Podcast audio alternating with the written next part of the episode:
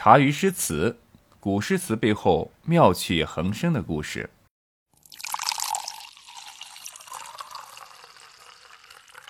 这么多年的思念，这么多年的离情，他不知道如何开口。张若虚没办法开口，没办法唱歌，只好引出了这诗，这首孤篇改全唐的名诗：“春江潮水连海平，海上明月共潮生。滟滟随波千万里。”何处春江无月明？江流宛转绕芳甸，月照花林皆似霰。空里流霜不觉飞，汀上白沙看不见。江天一色无纤尘，皎皎空中。孤月轮，江畔何人初见月？江月何年初照人？人生代代无穷已，江月年年只相似。不知江月待何人？但见长江送流水。白云一片去悠悠。清风浦上不胜愁，谁家今夜扁舟子？何处相思明月楼？可怜楼上月徘徊，映照离人妆镜台。玉户帘中卷不去，捣衣砧上拂还来。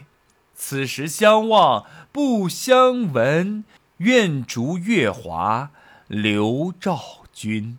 鸿雁长飞光不度，鱼龙潜跃水成文。昨夜闲谈梦落花，可怜春半不还家。江水流春去欲尽，江潭落叶。复西斜。这首诗张若虚入手一开篇，便是旧题生发，勾勒出了一幅春江花月夜的壮丽画面。江潮连海，月共潮生。这里的海其实是张若虚想象中的一个景象，江潮浩瀚无垠，仿佛和大海连在一起，气势恢宏。这时呢，一轮明月随潮涌升，景象壮观。一个“生”字，就赋予了明月与潮水以活泼的生命。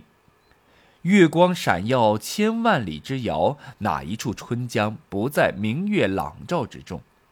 江水曲曲弯弯的绕过花草遍身的春之原野，月色泻在花树上。像撒了一层洁白的雪。张若虚丹青妙手，轻轻挥洒一笔，便点染出了春江月夜中的奇异之花。他还对月光的观察极其精微，月光荡涤了世间万物的五光十色，将大千世界浸染成梦幻一般的银灰色。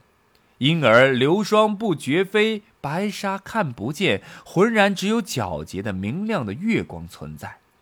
细腻的描写创造了一个神话般的美妙境界，使春江花月夜显得格外的优美恬静。这八句由大到小，由远到近，笔墨逐渐的凝聚在了一轮孤月上。这里面像极了他与心仪小姐姐相见的夜晚景色。清明澄澈的天地宇宙，仿佛使人进入了一个纯净的世界，这就自然的引起了张若虚的冥思遐想。江畔何人初见月？江月何年初照人？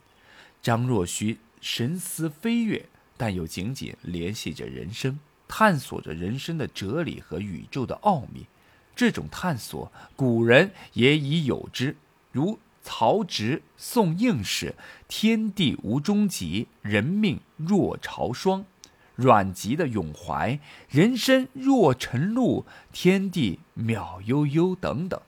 但诗的主题多半是感慨世间永恒，但人生短暂。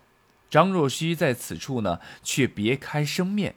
他的思想没有陷入前人思绪，而是翻出新意。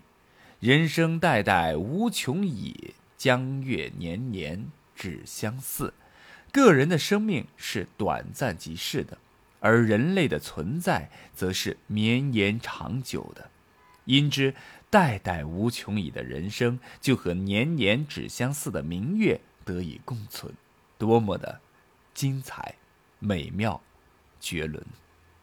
这是张若虚从大自然的美景当中感受到的一种欣慰。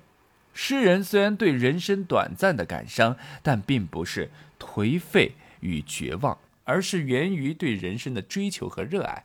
全诗的基调呢，都是哀而不伤，使我们不禁想象张若虚在故事中对女主角心意小姐姐的眷念和道不出、说不明的感伤。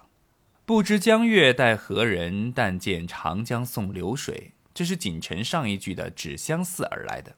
人生代代相继，江月年年如此，一轮孤月徘徊中天，像是等待着什么人似的，却又永远不能如愿。等的谁？看过故事的你都明白。月光下，只有大江急流奔腾而去，随着江水的流动，诗篇呢随身波澜，将诗情推向更深远的境界。随着江水的流动，诗篇呢随身波澜，将诗情推向了更深远的一个境界。江月有恨，流水无情。张若虚自然地把笔触由上半篇的大自然景色转到了人生景象，引出了下半篇男女相思的离愁别恨。白云四句写在了《春江花月夜》中，女主角和男主角的自己两地。亦是鬼神两界的思念之情。白云啊，清风浦托物寓情，白云漂浮，象征着扁舟子的行踪不定。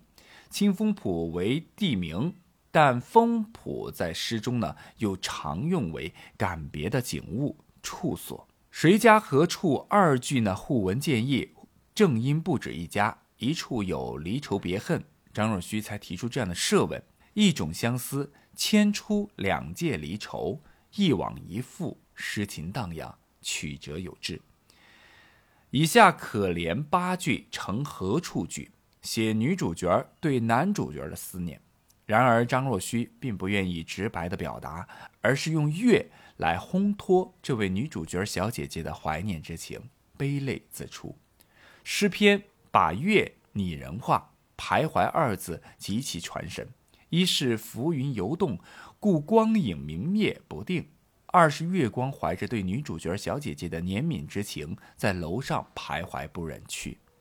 他要和小姐姐作伴，为她解愁，因而把柔和的清辉洒在妆镜台上、玉户帘上、捣衣砧上。岂料小姐姐触景生情，反而思念尤甚。她想赶走这老人的月色，但是月色卷不去。福还来，真诚地依恋着她。这里卷和抚两个痴情的动作，生动地表达出了小姐姐内心的惆怅和迷惘。月光引起的情思，在深深地搅扰着他。此时此刻，月色不也照着远方，或者说是下界的爱人吗？